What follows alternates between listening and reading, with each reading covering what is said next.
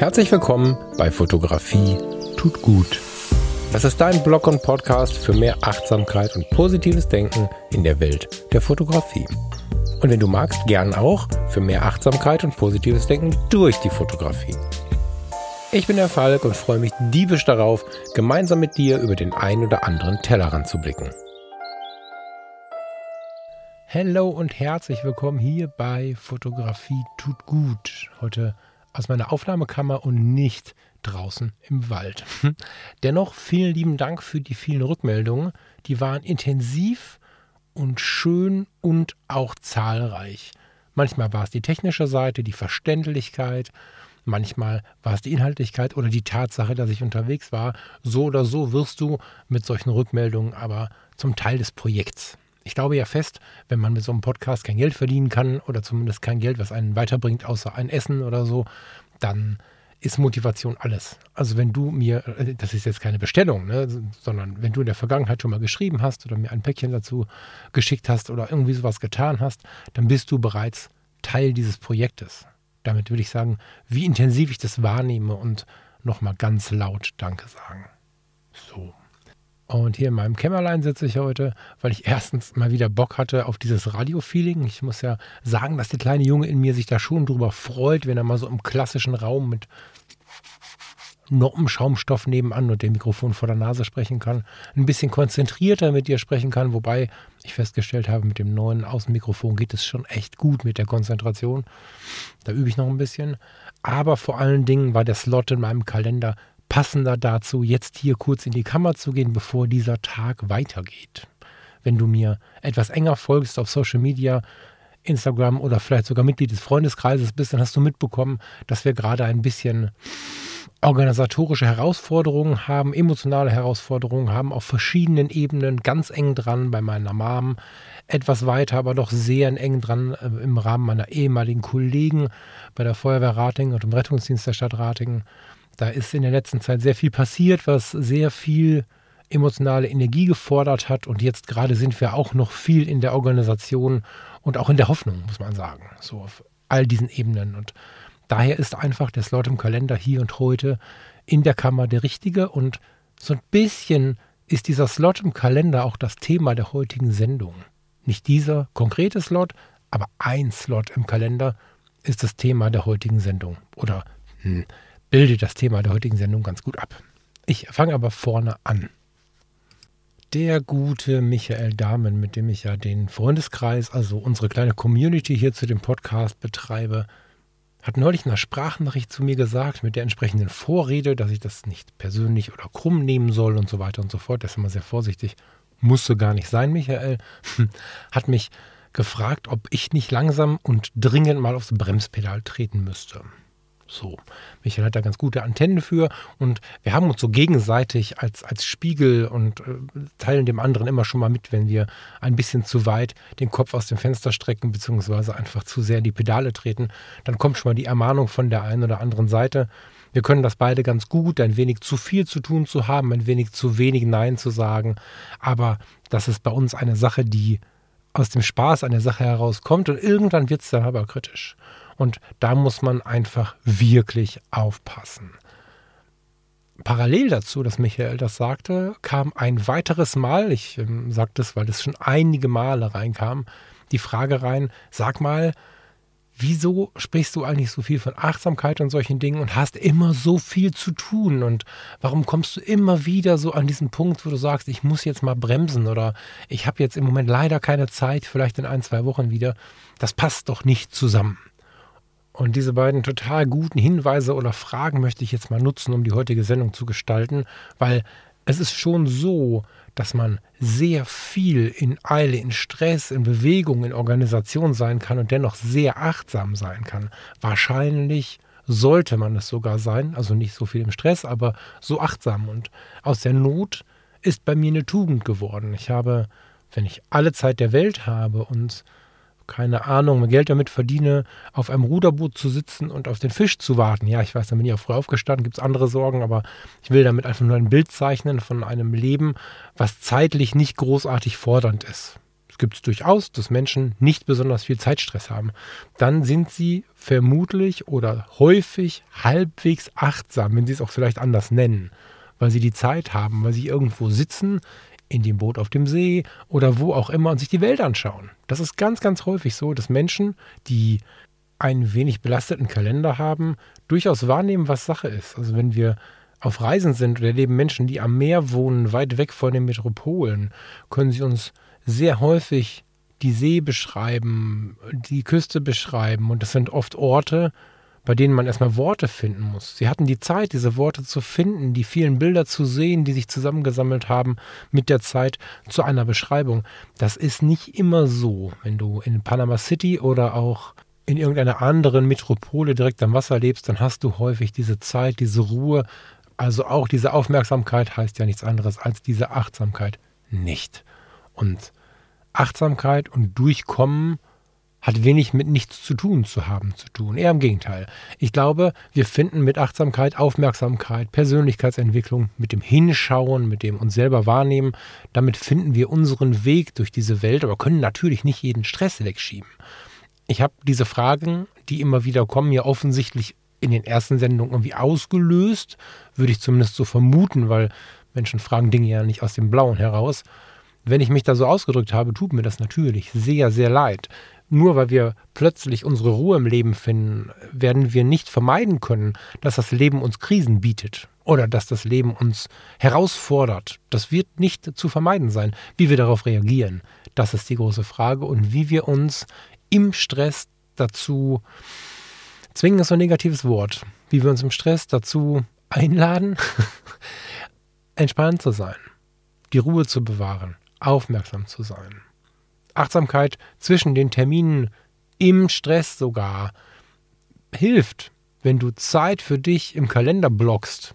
Wie ein Termin hilft das, wenn du von einem Termin zum nächsten fährst und dabei tief durchatmest und dann lebst, was wir unter Aufmerksamkeit oder Achtsamkeit verstehen, hilft das. Nicht einfach nur durch den Stresstunnel rasen, sondern einfach mal gucken, was stehen denn da für Autos am Straßenrand, was sind denn für Blumen, die inzwischen blühen. Es ist jetzt binnen weniger Wochen unglaublich grün geworden. Es war vor wenigen Wochen noch trist und grau und so die ersten Triebe waren zu sehen, aber es, es erzählte noch sehr viel vom Winter, die unsere Landschaft. Und jetzt inzwischen können wir uns kaum mehr retten, weil überall alles sprießt, was irgendwie wachsen kann, grün sein kann.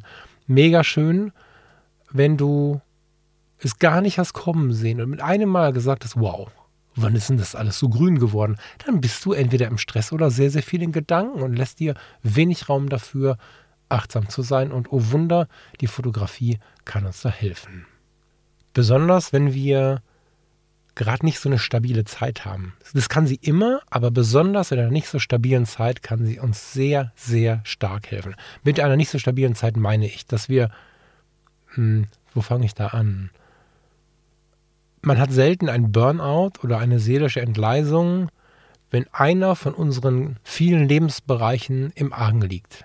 Wenn sonst alles gut ist, ist es ganz selten, dass man von der Arbeit, wenn sie in einem normalen Maß stattfindet, krank wird. Das passiert, aber wenn du jetzt, sagen wir mal, Maximum acht Stunden arbeiten gehst, die Arbeit nicht großartig mit nach Hause nimmst, keine persönlichen Übergriffe erfährst, sondern im Rahmen des Möglichen einfach viel tun musst, deine Liebe aber genauso halbwegs gut funktioniert, läuft, sich lieben lässt, sich leben lässt wie deine Familie, dein Umgang im Privaten mit den Freunden, deine Privatzeit für dich, wenn all das sich so ein bisschen im Flow befindet, dann kann die Arbeit mal richtig scheiße sein. Und wenn die Arbeit gut ist, dann kann es auch mal zu Hause krachen.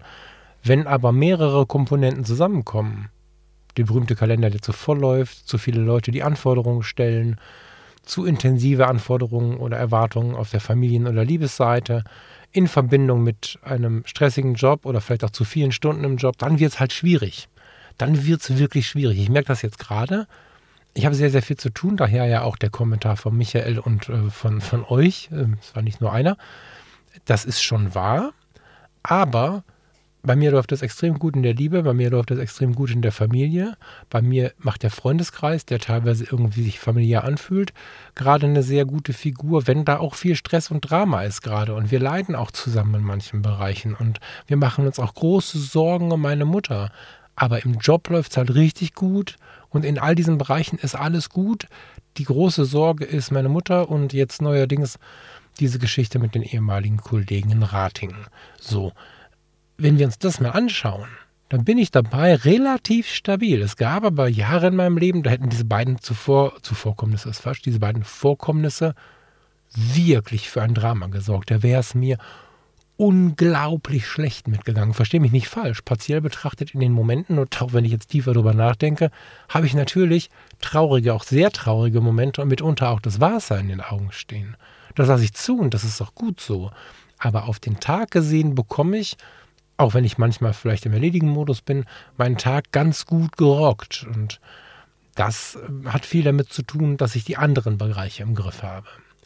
Wenn ich die aber nicht im Griff hätte, wenn da gerade auch überall Holland in Not wäre, dann sähe das schon anders aus. Und sind wir ehrlich, ganz häufig ist es ja so, dass, und jetzt musst du es alleine hören und alleine verarbeiten und alleine drüber nachdenken, weil ich glaube, das geht nur dich was an, dich als Einzelperson, als Zuhörerin oder Zuhörer, meistens ist ja dann noch was anderes nicht so. Ja, so dann, dann werden auch verdrängt, ja, aber dann ist es mit der Liebe irgendwie nicht so oder nicht mehr so wie geplant oder wie vielleicht ursprünglich ähm, gehofft. Vielleicht ist in der Familie gerade ein bisschen Knatsch, vielleicht erwarten mal wieder alle zu viel. Vielleicht ist der Freundeskreis auch entweder gar nicht so vorhanden, wie man sich den wünschen würde, oder wenn er da ist, dann ist er irgendwie anders, als man sich das wünschen würde. Ganz häufig sind ja, nicht zuletzt auch aus unseren Erwartungen heraus, aber viel auch aus dem, was von außen kommt, die Gesamtweltbilder äh, sind, sind so ein bisschen aus, dem, aus der Form geraten. Und dann wird es halt schwierig. Und explizit dann, um Himmels Willen, nimm dir die Zeit und nimm dir die Kamera in die Hand. Wie kann die Fotografie zur Stressbewältigung überhaupt wirken? Also wie kann sie dich entspannen? Wir haben da viel drüber gesprochen, aber ich werde auch immer wieder trotzdem gefragt, kannst du nochmal darüber sprechen, was ich konkret tun soll, um mit der Kamera eine wirkliche, einen wirklichen Effekt zu erfahren. Also ganz häufig ist die Sendung, die ich mache, die Worte, die ich spreche, oder vielleicht auch, wenn wir unterwegs sind, wenn wir uns irgendwo treffen persönlich, das ist alles klar, ne? Aber wenn, wenn du dann oder ihr Hörer und Hörerin dann rausgeht, habt die Kamera in der Hand, dann ist es ganz oft so ein, jetzt bin ich in meiner Welt, was mache ich denn jetzt hier mit der Kamera? Aber hier ist ja alles ganz anders. Was der Volk da erzählt hat, das ist so richtig und passt so und fühlt sich so gut an, aber hier bei mir in Castrop-Rauxel, in Lindau, in wo auch immer du da bist, äh, funktioniert es gerade nicht. Und das ist genau der Punkt, wo ich denke, dass wir uns ein bisschen befreien müssen. Ich versuche jetzt ein bisschen was mitzugeben zum Befreien und würde dich einladen, so ein bisschen nach deinem eigenen Leben zu schauen, was dich interessiert und zu versuchen, das Ganze umzusetzen. Also nicht im Sinne von, tu genau das, was ich sage, sondern setze es auf dein Leben um. Schau dir dein Leben an, deine Gefühle an, das, was du magst und versuche danach die Fotografie in dein Leben einzubauen. Aber fangen wir mal mit der Frage an, da gehe ich gleich nochmal genauer darauf ein, wie ich das zum Beispiel gestern gemacht habe, fällt mir gerade so ein. Vorher aber nochmal, was genau ist denn überhaupt, tja, was hilft denn an der Fotografie? Warum tut es uns gut, fotografieren zu gehen, weil wir könnten jetzt einfach sagen, naja gut, Bilder machen, das ist ein Hobby, habe ich halt ein Bild von einem Auto und von der Straße und von einem Menschen, aber was macht es denn mit meinem Stress? Und da ist das Erste, was mir einfällt und, und auch ganz laut einfällt, die Fotografie alleine ist eine kreative Ausdrucksform. Die Betonung liegt weniger auf kreativ als auf Ausdrucksform. In Stresszeiten bleibt ganz viel ungesagt und leider sogar ungedacht wir sind in diesem Stresstunnel. Da gehe ich gleich nochmal ein bisschen drauf ein. Da nehmen wir nicht viel wahr in dem Stresstunnel. Und wenn wir so durch unsere Tage flitzen, dann, dann denken wir nicht so tief, leiden auch nicht so tief. Deswegen springen viele Leute auch in den Stress rein. Menschen mit einer posttraumatischen Belastungsstörung, mit einem schlimmen Erlebnis in der Kindheit oder in der Jugend oder irgendeinem schlimmen Verlust oder auch, sagen wir mal, vorsichtig ausgesprochen, ohne jemandem nahe zu oder zu nahe treten zu wollen, Menschen, die in der, in der Ehe oder in der Liebe gerade einen großen Schmerz haben oder keine Lösung sehen, die flüchten sich ganz häufig in die Arbeit. Und äh, die Arbeit wird dann irgendwann zum Stress, weil sie workaholic-mäßig immer mehr reintauchen und immer mehr machen müssen, was natürlich eine gewisse Heilung bringt, weil man muss nicht nachdenken. So. Das heißt aber auch, dass man betäubt ist. Menschen, die jahrelang Workaholics waren und plötzlich irgendwie einen Partner finden oder eine Situation erleben, die sie ausbremst, auf den Boden wirft, vielleicht aber auch in welcher Form auch immer einfach in eine andere Welt holt, das geht auch ohne Katastrophe, die sagen, boah, ich habe die letzten Jahre so wie betäubt gelebt. Das ähm, liegt genau an diesem Stresstunnel. Unter anderem genau an diesem Stresstunnel. Weil wenn ich so viele Gedanken im Kopf habe, habe ich für so viele andere Gedanken, Achtung und Schmerzen gar keinen Raum mehr. Das ist aber nicht gesund. Verdrängen ist nicht gesund, weil dann lebst du nur noch das Leben für einen anderen, für etwas anderes, für eine Sache, aber nicht mehr für dich. Allenfalls kannst du deine nette Persönlichkeit, wenn du denn hoffentlich eine hast, die kannst du mit in den Job nehmen, aber sind wir ehrlich, wenn es richtig stressig wird, ist davon häufig auch nicht mehr viel da. Ich habe die Nummer mit dem Stresstunnel immer wieder erzählt. Ich mache das jetzt nochmal. Wird so vier Minuten dauern oder was, kannst du überspringen, wenn du möchtest. Ich habe vor einigen Jahren regelmäßig meine Psychotherapeutin besucht genau aus den Gründen, über die wir heute sprechen. Und äh, das war eine super geile Zeit. Ich bin aus der Klinik, in der ich gearbeitet habe, mit der U-Bahn für die Düsseldorfer mit der U79 von Düsseldorf-Kaiserswerth bis auf die Königsallee gefahren. Ich hätte eine Haltestelle vorher aussteigen können. Ich bin bis zur Königsallee gefahren, um dann noch einen spannenden Fußweg hin zur Praxis zu haben. Und habe mir in meinem Dienstplan so viel Zeit gelassen, dass ich bequem Königsallee aussteigen konnte, bis was essen konnte und dann zur Praxis gehen konnte. Aber irgendwann war im Dienst nicht mehr so viel Zeit, dass ich mir diesen Raum nehme. Und im Privatleben zog sich auch alles zu und es zogen langsam Wolken auf. So wurde aus der Ursprungssituation, die sah so aus, also die Ursprungssituation war so, ich komme mit der Bahn da an, habe mir halb Düsseldorf angeschaut. Die letzten zwei, drei Haltestellen waren dann U-Bahn-Haltestellen. Somit war die Außenwelt ausgeschaltet, da waren nur noch Wände, also habe ich mich auf die Menschen konzentriert bin da ausgestiegen, bin über die Königsallee gelaufen, dann bin ich an so einem Eismann vorbeigekommen und das ist das, was ich gerne erzähle. Dieser Eismann, der hat, an die Szene kann ich mich erinnern, hat über so einen Rollwagen, den er dabei hatte, also wo sein Eis drin war, hat er so, so drüber hinweg ge, ge, gegriffen und so einem kleinen Mädchen ein Eis in die Hand gedrückt und dieses Mädchen hatte funkelnde Augen und er hat noch einen Witz gemacht mit so einem italienischen Humor, so, so, so sehr klischeebehaftet auch, aber schön diese Szene. Ich bin lächelnd weitergelaufen, dann kam ich an der Meierschen vorbei, habe mir ein paar Bücher angeguckt, bin, wie gesagt, oft im, in den Shadow-Arkaden unten, ganz unten beim Japaner was essen gewesen. Bin dann ganz entspannt die Shadowstraße hoch und dann irgendwann kam ich bei meiner Therapeutin an und bin auf dem Rückweg durch, den, durch einen kleinen Teil des Hofgartens gelaufen und dann am Ende wieder entspannt in die U-Bahn gestiegen. Oder ich bin bis zum Hauptbahnhof gelaufen und da mit der S6 nach Hause gefahren. Ich habe viel erlebt in der Zeit. Ich habe viel gesehen, ich habe Menschen wahrgenommen. Manche Menschen gingen den gleichen Weg. Da habe ich noch so drüber nachgedacht. Müsste man eigentlich mal mit dem Podcast-Mikrofon oder mit der Kamera hin, weil ich habe irgendwann gemerkt, um diese Uhrzeit haben manche Menschen ähnliche Pläne, die sich wohl auch im Wochenrhythmus wiederholen, weil ich immer wieder Menschen gesehen habe, die zur gleichen Zeit am gleichen Ort waren. Und ja, so habe ich viel wahrgenommen von der Welt. Das war nichts weiter als Aufmerksamkeit, Wahrnehmung und das nennt man ja dann langläufig seit inzwischen tausenden von Jahren. Übrigens, das ist keine Modeerscheinung, Achtsamkeit, Mindfulness. Und dann zogen sich die Wolken zu. Dann wurde es auf der Arbeit stressiger, dann wurde es privat stressiger. Ich hatte nicht mehr so viel Zeit. Der Japaner ist auf seinem Essen sitzen geblieben, zumindest auf dem Essen, was er mir sonst verkauft hat. Ich bin durch die Gegend geflitzt und äh, habe ab und zu mal zu dem Eismann geschaut, aber irgendwie nicht mehr so richtig interessiert.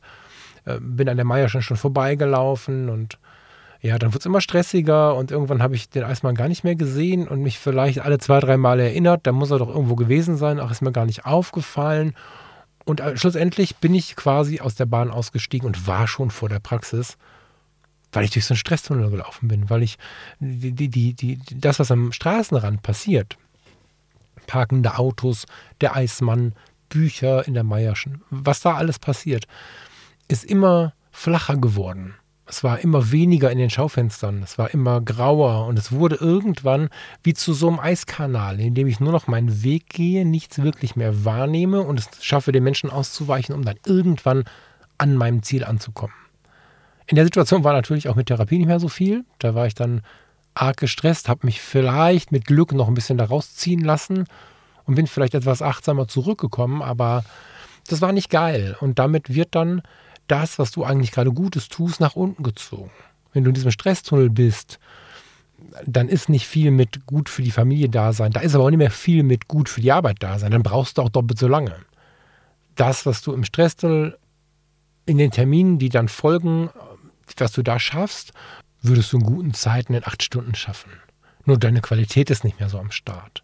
Und dieser Stresstunnel schiebt natürlich Thematiken beiseite, andere Thematiken. Was ist mit der Liebe? Wollen wir nicht mal wieder versuchen? Sollen wir nicht mal einen Ausflug machen? Sollen wir nicht mal was Neues erleben, uns mal wieder aufeinander einlassen, was auch immer, ja? Oder für die Arbeit gesprochen, wie kann ich denn da Dinge verändern, dass sie wieder mir entsprechen? Wo kann ich denn mehr für mich einstehen? Wie kann ich denn vielleicht auch mit den Erwartungen von außen umgehen? All diese Themen haben gar keinen Raum mehr, weil man mit eins, zwei Themen oder Arbeitsfeldern, wahrscheinlich meistens tatsächlich Arbeitsfeldern, überhaupt nicht mehr Raum für was anderes hat. Und in dieser Zeit wird vieles nicht ausgesprochen und vieles nicht gedacht. Und das ist das Ding, warum es so wertvoll ist, dass, dass die Fotografie schnell uns eine Ausdrucksform sein kann.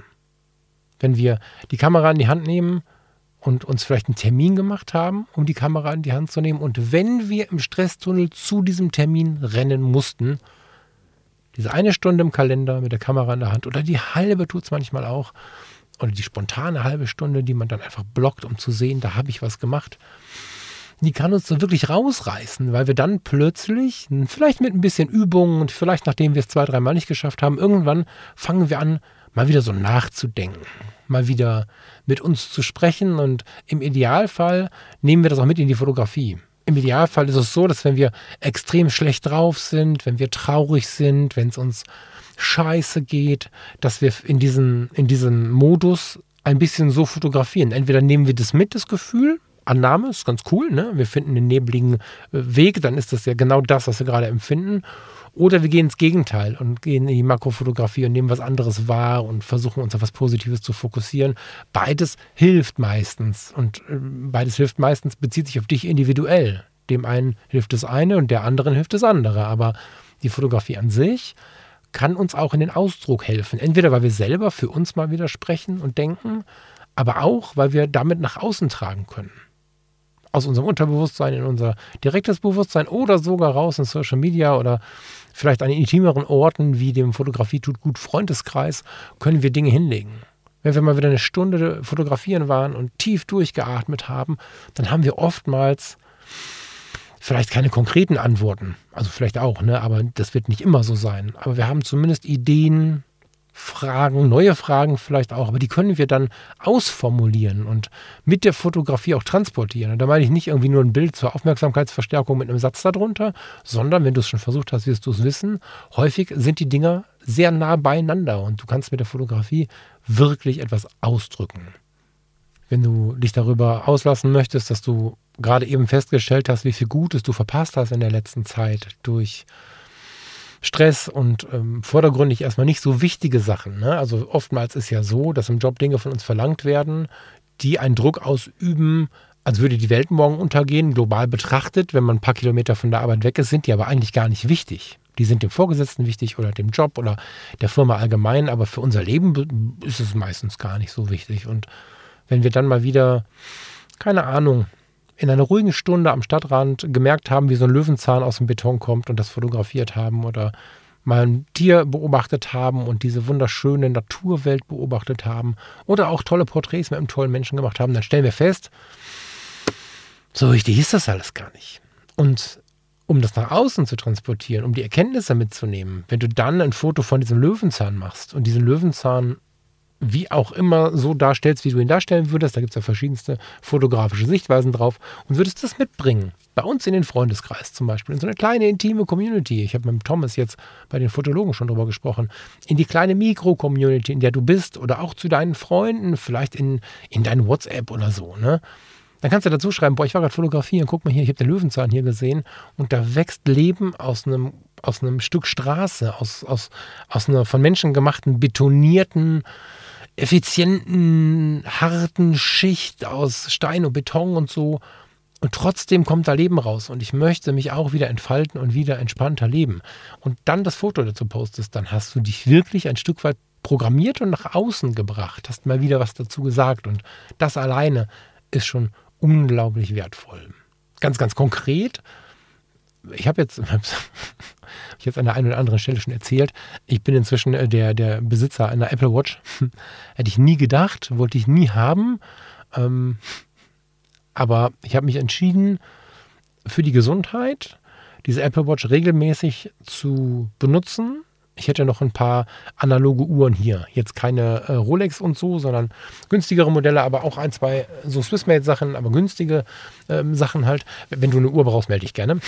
Äh, lange Rede, kurzer Sinn. Ich habe gerade die mechanischen Uhren gegen die, gegen die äh, Apple Watch ausgetauscht, weil die Apple Watch mir sehr stark dabei helfen kann, zu trainieren, äh, zu sehen, ob ich mich äh, zu wenig oder zu viel bewege, mich daran zu erinnern, dass ich mal aufstehen müsste. Das klingt erstmal so ein bisschen für die, die sie nicht haben, vor allen Dingen, so ein bisschen, als wäre ich nicht in der Lage, irgendwas alleine zu schaffen. Aber sind wir ehrlicherweise, wenn wir viel zu tun haben, alle nicht.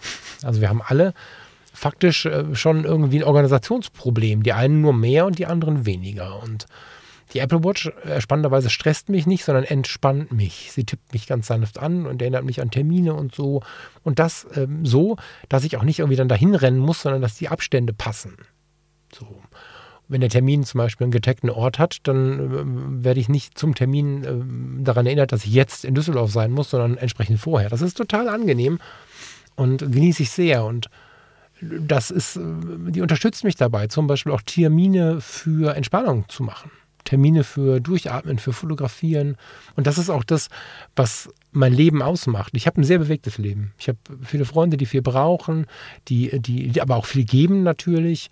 Ich habe äh, familiär sicherlich äh, einiges zu beachten und muss mich da kümmern.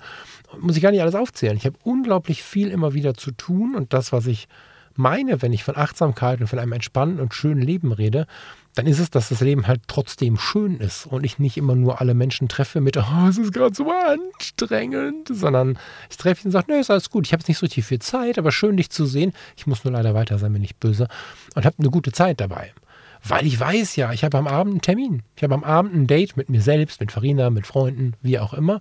Und das mache ich immer wieder und regelmäßig und prüfe auch immer die Zeiten dazwischen. Wenn ich irgendwo früher rauskomme oder so, dann prüfe ich kurz, soll ich jetzt einfach äh, irgendwie zum nächsten Erledigen fahren und dann ein bisschen früher anfangen oder soll ich das auf den Punkt anfangen und einfach mal durchatmen? So, so geschehen gestern zum Beispiel. Gestern war ich früh morgens bei meiner Mutter im Krankenhaus zur Visite, weil ich unbedingt mit dem Arzt noch sprechen wollte und mir noch ein paar Infos holen wollte.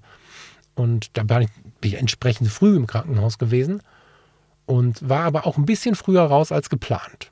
So. Und dann stand ich in Düsseldorf am Stadtrand und dachte mir, hm, jetzt hast du so 50 Minuten Zeit, knapp eine Stunde.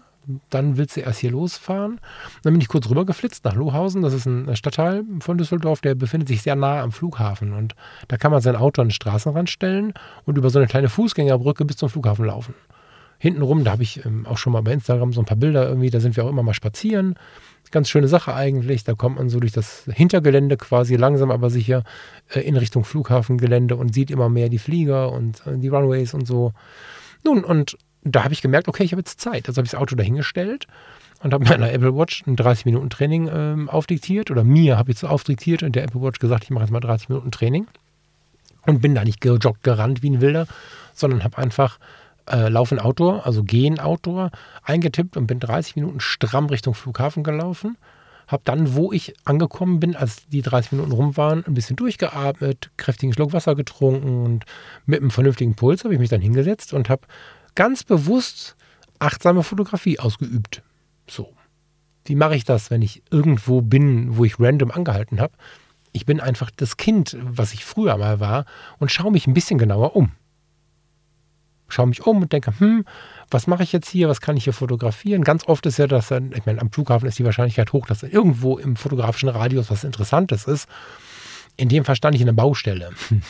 Aber auch in der Baustelle gibt es ähm, ganz spannende Formen, ganz, ganz spannende Begebenheiten auch. Da wird gerade eine U-Bahn gebaut, das ist ein bisschen intensiver als eine normale Baustelle, wo die Straße nur einen neuen Belag bekommt oder so.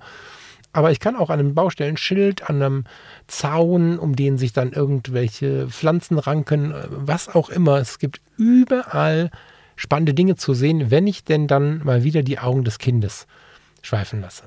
Wenn, wenn wir nicht von einem Playstation-Kind sprechen, was nichts anderes kann und nicht anders sozialisiert ist, dann kann das arme Kind nichts dazu, nicht falsch verstehen, sondern wenn wir von einem, von einem Kind sprechen, wie wir es alle so kennen, mit dem wir so unterwegs sind, wenn du kurz stehen bleibst und sagst, wir müssen jetzt hier mal warten, dann dauert das paar Sekunden, vielleicht eine Minute wenn das Kind merkt, okay, wir gehen jetzt nicht weiter, dann fängt es an, sich umzuschauen. Dann fängt es an, am, am, am, Schild von der Haltestelle rumzu, rumzuschauen und zu kratzen. Dann äh, hockt es sich hin, guckt sich die Bordsteinkante an, findet da irgendwelche Pflanzen und so. Und wenn wir da nicht sofort schreien, jetzt hebt das nicht auf und fasst das nicht an, dann guckt sich das Kind in aller Ruhe um und schaut sich die Welt an, die wir gar nicht mehr wahrnehmen, weil wir jeden Tag an ihr vorbeirasen.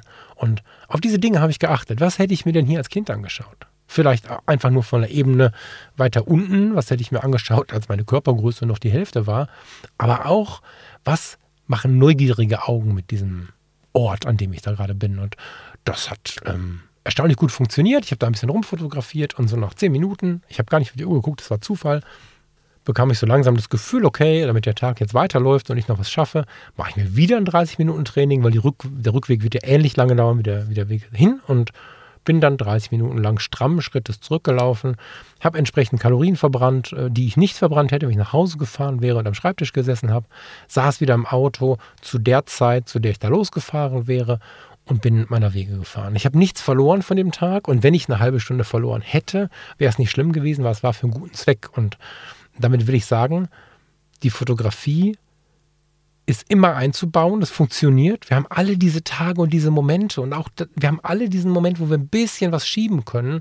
Wir müssen es nur wollen. Und zweite Message, die aber gar nicht so klein ist da drin, diese fotografischen Ausflüge tun was mit unserer Bewegung. Und da muss man vorher gar nicht, also Bewegung gleich Gesundheit, körperliche Gesundheit gleich seelische Gesundheit. Man muss jetzt nicht äh, unbedingt ein Training machen und eine Apple Watch haben und all das, verstehe mich nicht falsch. Ich brauche das vielleicht aus persönlichem Unvermögen. Du musst es nicht haben. Vielleicht hilft es dir, vielleicht lachst du drüber. Vergiss das alles. Bedenke nur, dass wenn du vor die Tür kommst und fotografieren gehst, wie auch immer, dann bewegst du dich. Und wenn ich in den letzten Wochen mich viel mit der Gesundheit beschäftigt habe, weil ich die körperliche Gesundheit, die somatische Gesundheit auf jeden Fall ein bisschen pushen möchte bei mir, habe ich festgestellt, dass auch eine ganz normale körperliche Bewegung sehr, sehr gesund ist im Vergleich zum langen Sitzen. Ich habe jetzt gerade hier am Schreibtisch schon ein bisschen länger was gemacht, so eine Stunde vorher, bevor ich auf den Aufnahmeknopf gedrückt habe. Und ich werde jetzt hier die ganze Zeit angetippt, ob ich nicht mal kurz aufstehen möchte. Könnte ich auch selber dran denken, ich mag diese Erinnerung.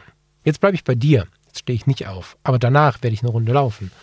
Und das ist auch eine Besonderheit in der Fotografie, insbesondere wenn du dich sonst nicht so viel bewegst. Die Fotografie kann dir helfen, körperlich wieder ein bisschen gesünder zu sein, weil die körperliche somatische Gesundheit unglaublich viel mit der psychosomatischen Gesundheit macht, mit der Psychohygiene. Wenn wir völlig platt sind, zugenommen haben, viel am Schreibtisch sitzen, keinen Ausgleich finden und dann noch Stress haben, dann sind da so viele Faktoren, die auf unseren Körper einwirken. Wir nehmen zu, wir fühlen uns eingerostet, wir können uns nicht mehr bewegen, wir sind schnell außer Atem. Das ist der Wahnsinn. Also ich bin von meiner Homeoffice-Zeit schon gut 10 Kilo weg. Das ist schön, merke aber, da muss noch mehr gehen und merke aber auch erst retrospektiv, wie schlimm das war. Das hat man mir zu der Zeit auch schon gesagt. Zu der Zeit habe ich aber gedacht, naja, passt schon, mir geht es ja ganz gut und so. Und ich meine, erinnere dich, wenn du diesen Podcast aufmerksam hörst, am Ende saß ich da mit Sehstörungen und Stressdrama, äh, ohne im Kreis gerannt zu sein, sondern weil ich so viel zu Hause hatte, was zu tun war. Und zu Hause, damit mache ich den Job zu Hause. Die Welten haben sich auf eine etwas pathologische Art und Weise verbunden und ich habe auf all das nicht mehr geachtet. War im Stresstunnel, mir ist all das passiert, vor dem ich gerade warne. Und da kämpfe ich mich gerade wieder raus. Und da habe ich die Kamera in der Hand. Im Moment die analogen Kameras, weil sie mir noch mehr Ruhe geben. Und mit dieser Sendung möchte ich sagen, selbstverständlich ist jemand, der von Achtsamkeit, von Entspannung, von Persönlichkeitsentwicklung spricht, nicht davor gefeit, dass ihm das Gleiche passiert. Auch immer mal wieder. Der Witz ist nur, oder, na, der Witz ist nur, ist nur ein Spruch aus dem Leben, der gar nicht passt. Mm. Das Besondere daran ist nur, dass wenn wir uns viel mit diesen Themen beschäftigen, wir es entweder lange herauszögern können oder vielleicht irgendwann sogar verhindern können, je nachdem, wie gut wir inzwischen geworden sind. Was wir aber vor allen Dingen können, wir finden wieder raus. Und wir haben Taktiken und, und so einen kleinen Werkzeugkasten haben wir, an dem wir uns bedienen können, wie wir denn mit uns selber umgehen, wenn wir in Stress geraten. Wir nehmen die Kamera, wir nehmen unseren Blick, wir nehmen unsere Ohren, wir fühlen, das sind alles Dinge der Achtsamkeit. Und dieser Werkzeugkasten, verstehe mich nicht falsch, der ist immer da, aber wie das so ist, haben wir nicht immer eine Bedienungsanleitung für die Dinge, die da drin sind. Wir können viele von den Werkzeugen nicht bedienen. Und dann kommt so ein Handel wie ich um die Ecke und sagt dir im Podcast, nimm doch mal die Kamera aus dem Werkzeugkasten und bediene sie mal so oder so. Nimm doch mal deinen Geist da raus und bediene ihn auf eine andere Art und Weise. Versuch doch mal, wenn du im Stresstunnel bist, dich an deine letzten fotografischen Momente zu erinnern. Versuch doch mal in diesem Moment dich an solchen Blockbuster-Begegnungen, wie meinem Mann äh, in der Eisdiele, der so super herzlich war und der diesem Mädchen dieses Eis gegeben hat und so.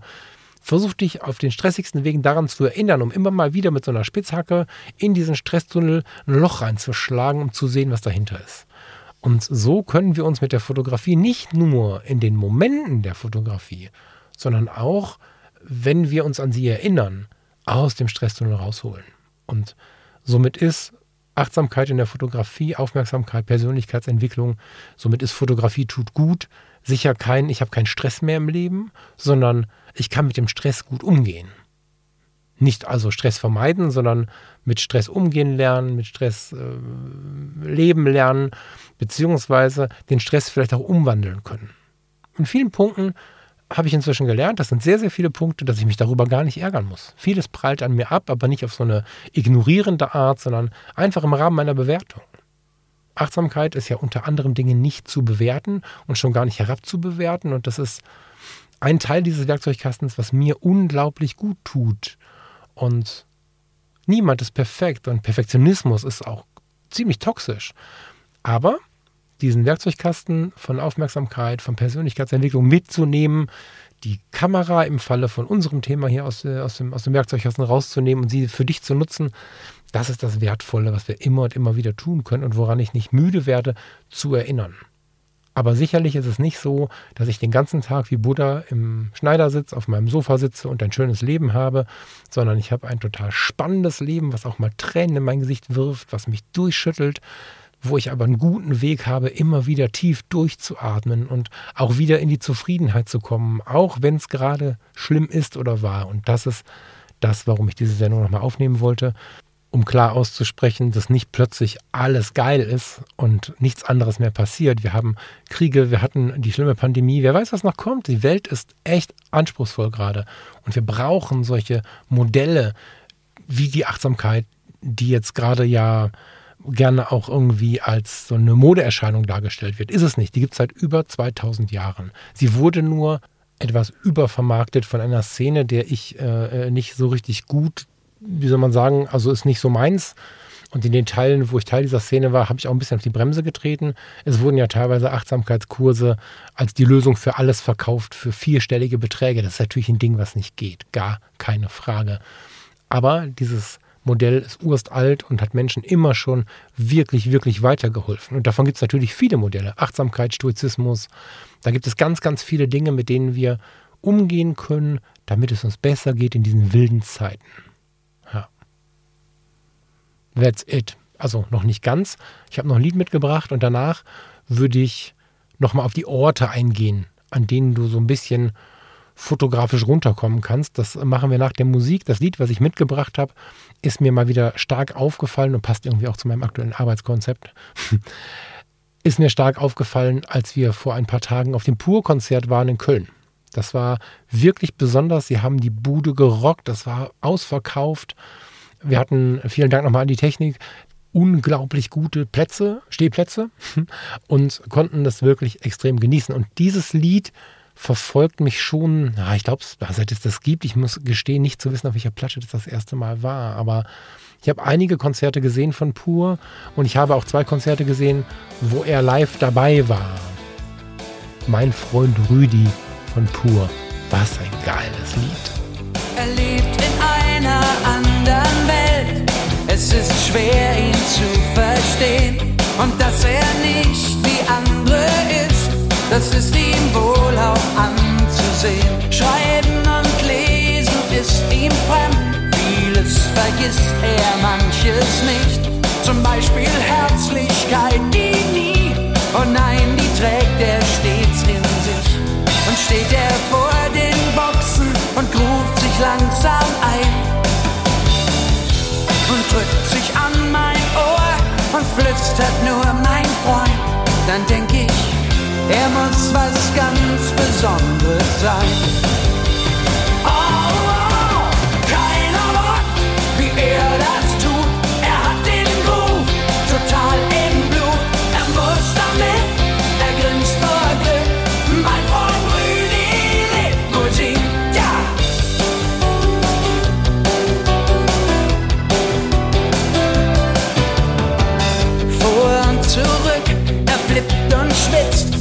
Stundenlang kennt jedes Lied. Und wer den Tiger tanzen sieht, vergisst den Zufallsunterschied. Liebe Chaoten, Kindereien, da ist was los in seinem Heim. Arbeitet er und fühlt und liebt, ein kleiner Schritt kann Großes sein. Er drückt mich lieb und lang, bis bald dann im Konzert. Reich schön berühmt ist plötzlich nicht mehr so viel wert. Das Leben, das muss was ganz Besonderes sein. Oh, oh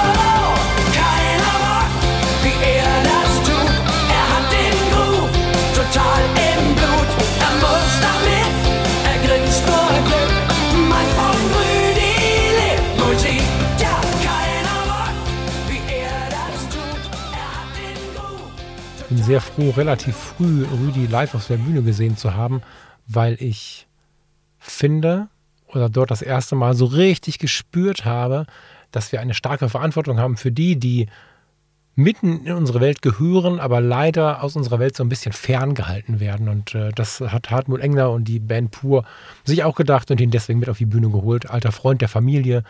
Richtig, richtig gut. Aber zurück zur Fotografie. Vielen Dank für deine Aufmerksamkeit und fürs Hören, insbesondere wenn du sonst nicht so der Pur-Fan bist, bin ich wirklich glücklich darüber, dass ich wahrnehme, dass viele von euch trotzdem mal hinhören, wenn ich Lieder spiele, auch gerne von anderen Interpreten und Bands, die nicht so sehr zum eigenen hm, Liebesumfeld gehören, dass ihr zuhört, weil ich ja meistens eine Idee habe, warum ich dieses Lied spielen möchte. Ja, vielen Dank dafür. Aber zurück zur Fotografie, um noch einen letzten Gruß dazulassen. Was machen die Orte mit uns, an denen wir zur Entspannung fotografieren gehen? Oder was sind die besten Orte, um entspannt fotografieren zu gehen? Und da steht in meiner Notiz ganz laut, überall oder jeder Ort. Weil natürlich, äh, ist ähnlich wie mit der Kamera, ne? die beste Kamera ist die, die du dabei hast. Davon bin ich stark überzeugt. Auf der anderen Seite ist es bei einem Ort nicht anders, wie ich das am Flughafen jetzt hatte.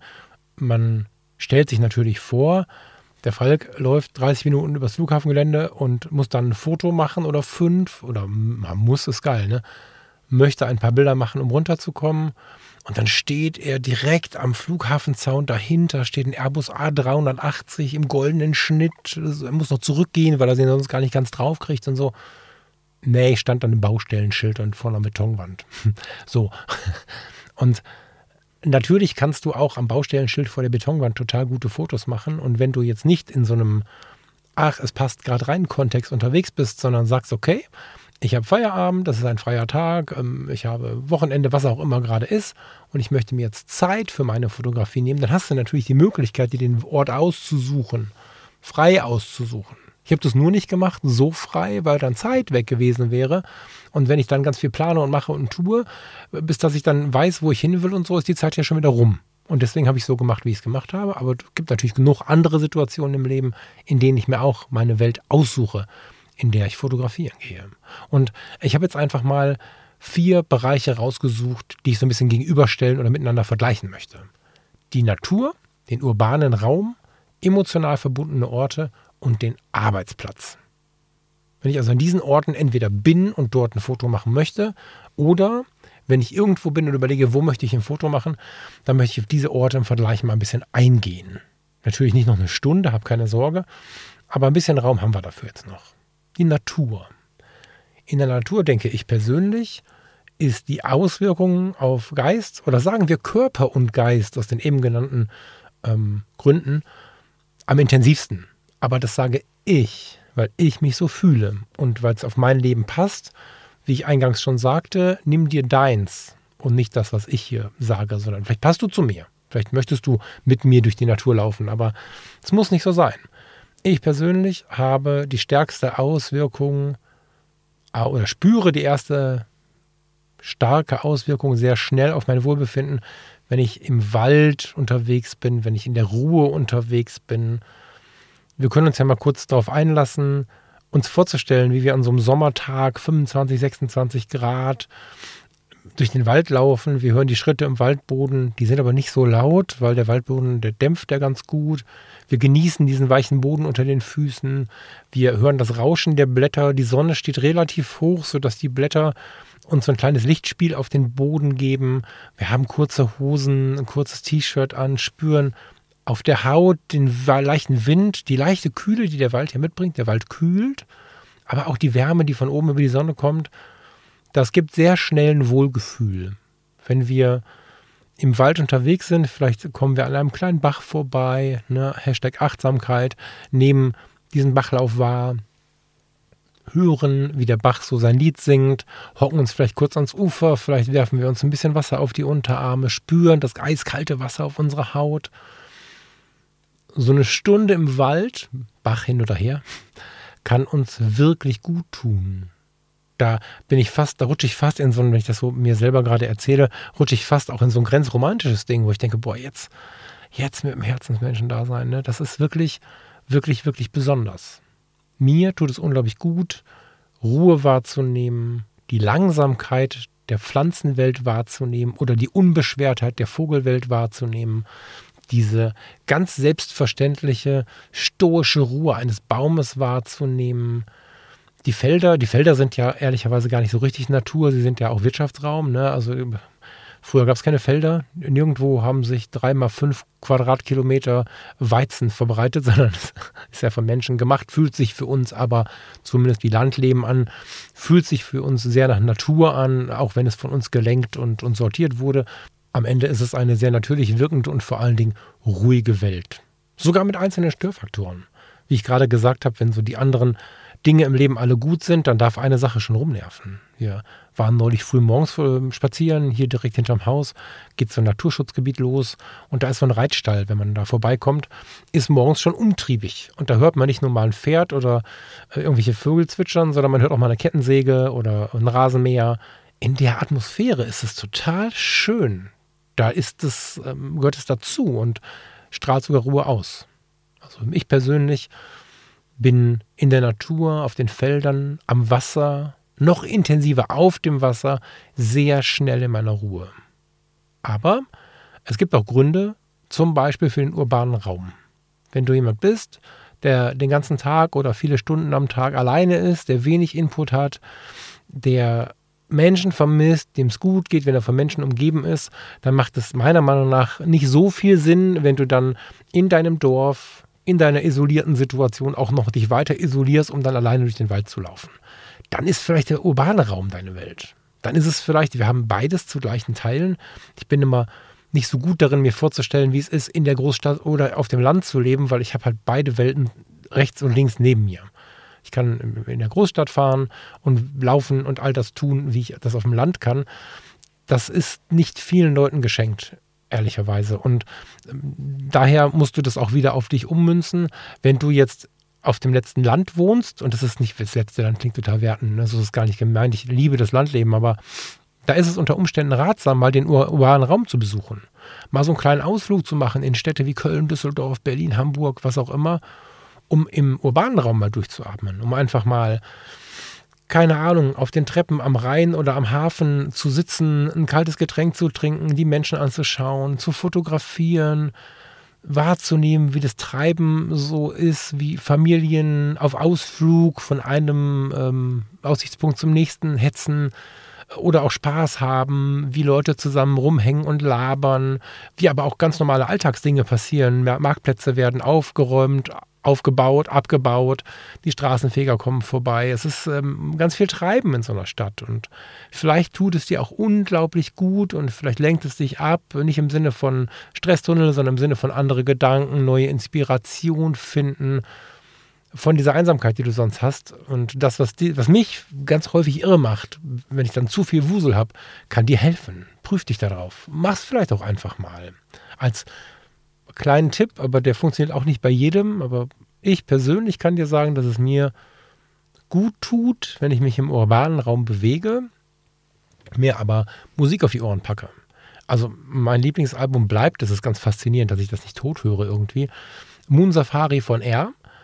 Wenn ich mir das auf die Ohren packe und gehe so durch die Düsseldorfer Altstadt oder auch mal in fremden Städten durch die Städte und habe genug wahrgenommen von diesem Stadtlärm, dann packe ich mir das auf die Ohren und dann, dann bekommt das, was ich sehe, ich habe ja kein anderes Ziel, außer ein paar Bilder zu machen und durchzuatmen an einem solchen Tag oder in solchen Stunden, dann bekommt das, was ich sehe, wahrnehme und fotografiere, so ein bisschen das Gefühl von einem Musikvideo.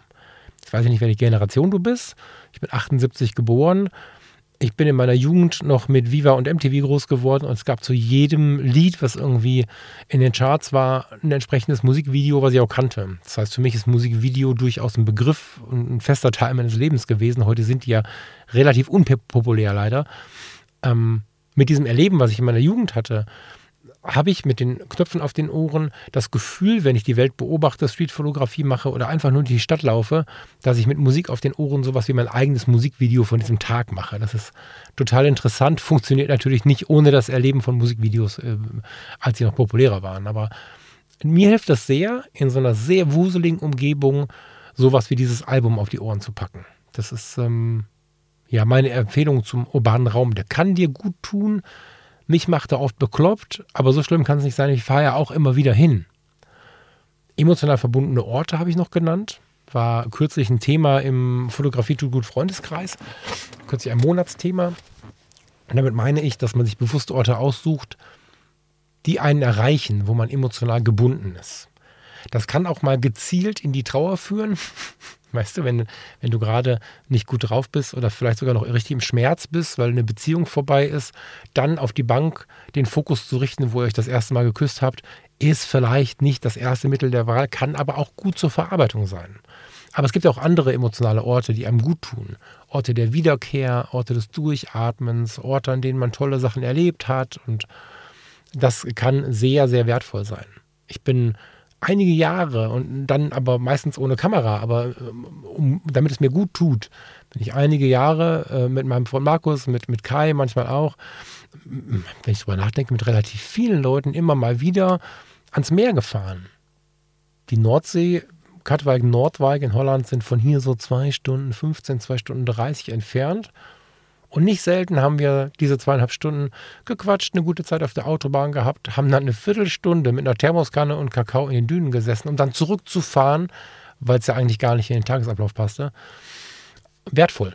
Ja, wenn wir da Kakao getrunken haben, kannst du ein paar Bilder vom Meer machen und fährst wieder nach Hause, wenn das Meer oder ein entsprechender See oder so irgendwo in der Nähe ist. Wenn du im Süden bist, fahren Chiemsee, fahren Bodensee, was auch immer, aber wirklich, wirklich auch eine Empfehlung, emotional verbundene Orte nicht aus den Augen zu verlieren, nur weil es vielleicht sich nicht lohnen könnte. Weil, wie lässt sich das berechnen? Ja, es kann unglaublich gut tun, für ein Foto zwei Stunden zu fahren. Das ähm, möchte ich wirklich mal sagen. Wenn man die Fahrzeit natürlich wieder Hashtag Achtsamkeit für sich nutzen kann und nicht einfach nur im Tunnel ist und dann da irgendwie diese Strecke fährt oder irgendwann genervt ist, dass man im Auto sitzt oder so, dann muss das drumherum halt stimmen. Und der letzte Ort, über den ich mit dir reden möchte. Ich möchte eigentlich keine Stunde machen. Mal gucken, ob ich das noch schaffe jetzt in den sechs Minuten, die noch offen sind. Der letzte Ort ist der Arbeitsplatz. Der Arbeitsplatz ist ein total toller Ort. Jetzt wirst du wahrscheinlich denken, was? Insbesondere wenn du Stress hast am Arbeitsplatz, ist das ein toller Ort, um da mal fotografieren zu gehen. Wenn du dich entweder in deiner Freizeit, jetzt wieder ganz verrückt, wenn du dich in deiner Freizeit mal an deinen Arbeitsort begibst, zu den Bürogebäuden oder zu dem, in das Wachgebiet oder wo auch immer du jetzt arbeitest, ähm, in, in den Industriestandort, was auch immer du tust, wenn du dich dort mal hinbegibst in deiner Freizeit. Oder in einer Pause, die du dir nehmen darfst, ohne gleich eine Abmahnung zu bekommen. und dann mit der Kamera dich mit diesem Ort beschäftigst, wirst du feststellen, dass es dort Dinge gibt, und zwar direkt dran, die du so noch nie richtig wahrgenommen hast. Und diese Dinge können dir in einer Krise am Arbeitsplatz total helfen. Kleines Beispiel, könnt jetzt tausend Arbeitsplätze nennen, ist der, ist das der Mediapark? Ich weiß gar nicht, wie, wie dieser Bürokomplex heißt, aber wir nehmen mal diesen Bürokomplex, in dem die Foto-Community ihr Headquarter hat. Ich hatte da keinen Stress, ich hatte da eine total geile Zeit. Da sind aber noch ganz viele andere Firmen und vermutlich gibt es da schon Stress. Also wenn ich schon mal so gesehen habe, wer vor der Tür steht, raucht und in die Gesichter geschaut habe, wenn sie sich versucht haben, kurz eine Auszeit zu holen, das scheint da nicht immer ganz so reibungslos zu laufen in den anderen Büros. Naja, und wenn wir uns jetzt so einen, so einen Büropark mal anschauen, in dem Fall jetzt gibt es so kleine Wasser, so kleine Teiche, die sich im, im, Erdgeschoss vor den Büros befinden. Es gibt kleine Brücken und, und eine Wiese, die auch immer schön gemäht ist. Es gibt eine Reihe Parkplätze, es gibt eine Sicht so halb durchs Gebäude durch, da kommt dann die, die Kölnmesse. Es ist irgendwie so, ein, so eine Mischung aus Ruhepol und totalem Großstadtdrama und schön verkaufter Businesswelt. So sehen viele Büroparks aus. So oder so ähnlich. Viel Glas, vielleicht viel Stein, vielleicht auch noch eine 60er Jahre Architektur, die man sich schön reden kann oder die wirklich hübsch ist. Es gibt ja viele Büros aus alten Tagen, die eigentlich ganz spannend sind von ihrem, von ihrem Daherkommen. Oder vielleicht ist es auch einfach schon so schlimm, dass es schon wieder fotowürdig ist. Aber es gibt solche Büroparks. Ich könnte wetten, die Hälfte von euch hier arbeitet in so einem Büropark. So. Dann gibt es natürlich die Krankenhäuser dieser Welt, die am Rande der Stadt oder mitten in der City stehen es, wir arbeiten ja an allen möglichen Orten. Ähm, ähm, ob wir Busfahrer sind, ob wir, ob wir im Hafen arbeiten. Es ist, ich könnte jetzt stundenlang erzählen, wo du arbeiten könntest. Das, der Arbeitsplatz bestimmt ja schon große Teile unseres Lebens. Und wir sind aber in der Regel nicht privat da. Wenn wir Busfahrer sind, fahren wir natürlich privat vielleicht mal Bus. Müssen es halt wahrscheinlich bei den meisten Betrieben auch nicht bezahlen. Weiß ich nicht genau. Aber dass wir wirklich uns mit der Arbeit selber beschäftigen, mit der Kamera in der Hand, wenn wir ihr nicht nachgehen müssen, das tun wenige Menschen. Und das möchte ich mal laut empfehlen. Wir bleiben bei dem Büropark. Du kannst dir das umsetzen auf deinen Arbeitsplatz, hochwahrscheinlich zumindest. In diesem Büropark der Foto-Community oder vor diesem Büropark bewegen sich natürlich viele Vögel und ähm, wenn es dann dunkel wird, es rennt da auch mal ein Fuchs rum. Wir haben Frösche, die in den Teichen rumquaken. Wir haben Pflanzen, die sich am Rand des Teiches eine kleine Welt zusammenbauen irgendwie. Und wenn wir da mal mit dem Makroobjektiv, mit dem Teleobjektiv, überhaupt mit dem ganz normalen Standardobjektiv so unsere Runde drehen, wenn sonst keiner da ist, wie gesagt, gehen wir am Wochenende hin oder so, oder in der Pause, die wir uns nehmen, dann stellen wir fest, wie viele Parallelwelten dort existieren, die mit unserem Problem da oben im Büro nichts zu tun haben. Ich sage da oben, die Fotocommunity ähm, ist im Erdgeschoss, die Probleme sind da oben, da ist halt alles cool, bevor jemand das falsch versteht, muss ich es dreimal sagen. Aber es gibt viel Theater. Und wenn man sich in den Büros befindet, wo Drama ist, und hat aber mal den Frosch unten porträtiert, mal ein bisschen diese Welt wahrgenommen, die sich um das gar nicht schert, was da im Büro los ist, dann kann man ganz schnell die Brücke finden. Kann man ganz schnell wahrnehmen, okay, krass, hier schert sich um das niemand, was da oben scheinbar ein Weltuntergang ist. Es ist nur 20 Minuten, ach, 20 Meter entfernt. In einem Bürokomplex oder einem Arbeitsplatz mitten in der Stadt ist vor der Tür nichts mehr zu spüren von dem, was vielleicht hinter der Tür an Dramen auf einen wartet. Das ist sogar, und da muss man natürlich aufpassen, nicht zu verdrängen oder so, aber das ist sogar im Gesundheitswesen so. Ich habe eine Zeit lang ja auf der Intensivstation gearbeitet und da ist natürlich die Lage eher belastend. Und wenn du rauskommst und stehst vor dem Krankenhaus, ähm, ich habe jetzt irgendwann, da habe ich gar nicht gearbeitet, aber ich habe irgendwann das Marienhospital in Düsseldorf im Blick. Du kommst da raus und hast ähm, alten Baumbestand in diesen dann doch hm, alten, aber engen Gassen in Düsseldorf, die da teilweise sich dahinter wegranken. Aber du hast einen alten Baumbestand, du hast ein Rauschen der Bäume, du hast, wenn du ein bisschen um die Ecke gehst, eine große Allee, an der du ein bisschen spazieren gehen kannst. Da draußen ist ein ganz anderes Thema. Und sich daran zu erinnern, was man da draußen gesehen oder fotografiert hat, ist für fast jeden Job ganz geil. Das heißt, wenn du großen Stress mit deinem Job hast, tut es wirklich gut, vor der Arbeit am Arbeitsplatz mal fotografieren zu gehen, an einem freien Tag, an einem Tag, an dem da auch niemand irgendwie einem begegnen kann, der einem doof kommen kann oder so. Weil es dann, wenn es mal wieder knallt, was auch immer knallen heißt, ne? aber wenn es mal wieder nicht so geil ist im Job, eine ganz schöne Brücke geben kann zu dem, boah, da draußen ist gerade dieses Gänseblümchen. Das klingt jetzt ein bisschen verrückt, aber es ist tatsächlich eine, eine gute Taktik, übrigens aus dem Werkzeugkoffer, mit Stress umzugehen. Ich habe doch da draußen, oder bleiben wir bei dem Löwenzahn, ich habe doch da draußen diesen Löwenzahn fotografiert. Ob der auch so ein Theater macht, wie mein Vorgesetzter gerade? Bitte nicht falsch verstehen. Auch ich war lange Vorgesetzter und natürlich will ich jetzt nicht renten. Ich will einfach nur so diese, diese Emotionen aufgreifen, die wir im Leben alle vielleicht schon mal in welcher Phase auch immer hatten. Und wenn es uns dann schlecht geht, dann ist es schön, von diesem Ort oder die direkten Umgebung was Positives zu haben, was uns zeigt, dieses Drama besteht jetzt hier in diesem Kontext, aber nicht zehn Meter weiter, da wo die Kröte sitzt im Leben da draußen. Vielleicht dann, um die Kurve auch zu kriegen, dass es für das eigene Leben gar nicht so einschneidend ist, wie man das glaubt. Ja. 59 Minuten, 53 Sekunden. Ich komme mal zum Ende. Da wird am Ende trotzdem wieder eine Stunde stehen. Jetzt ist die Stunde voll. Ich komme mal zum Ende. Danke dir sehr fürs Zuhören. Wollte dir vermitteln, dass natürlich nicht perfektionistisch immer alles entspannt ist, dass es aber diesen tollen Werkzeugkoffer gibt, der natürlich noch viel mehr Werkzeuge beinhaltet als unsere Kamera, aber hier für den Podcast Fotografie tut gut ist natürlich die Kamera das spannendste Tool. Gemeinsam mit den Leuten, die vielleicht ein ähnliches Thema haben wie wir. Also ist das zweite Tool vielleicht sowas wie der Fotografie tut gut Freundeskreis oder die Dinge, die wir hier so im Podcast besprochen haben in den letzten 100 und irgendwas Sendungen. Nicht alles ist perfekt, aber man kann sich helfen, immer wieder zurückzufinden in die schöne Welt und das wünsche ich dir von Herzen. Ich wünsche dir eine schöne Zeit. Bis bald hier bei Fotografie tut gut. Schön, dass du immer wieder dabei bist. Ciao, ciao.